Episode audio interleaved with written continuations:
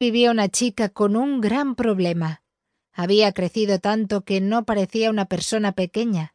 De hecho, parecía un gigante.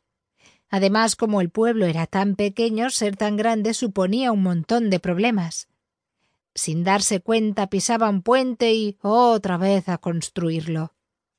Para alimentarse necesitaba ella sola tanta comida como todo el pueblo junto. Y por si fuera poco, como no cabía en ningún sitio, tenía que dormir en cualquier prado. La gente del pueblo intentaba ayudarla, pero ella no quería ser tan grande. No podía sentarse al calor del fuego dentro de las casas. No podía jugar a esconderse, siempre la encontraban. Y sobre todo, no tenía nadie a quien poder abrazar cuando estaba triste. A menudo la pequeña que parecía un gigante lloraba sentada sobre una montaña. Allí la encontró el gigante pequeño. De los ojos de ella, tristes y grises, brotaba un mar de lágrimas. El gigante tomó sus manos. Los dos se sorprendieron. Nunca antes habían estado con alguien de su mismo tamaño. Apenas hablaron, no hacía falta. Se miraron a los ojos como se mira la gente cuando se quiere. Los dos se encontraban muy solos. Decidieron comenzar juntos una nueva vida y se fueron cruzando todos los valles, ríos y montañas que encontraron a su paso.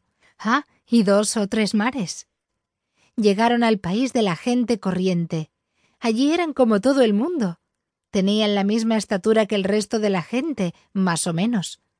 Al principio los miraron extrañados, pero era por la ropa.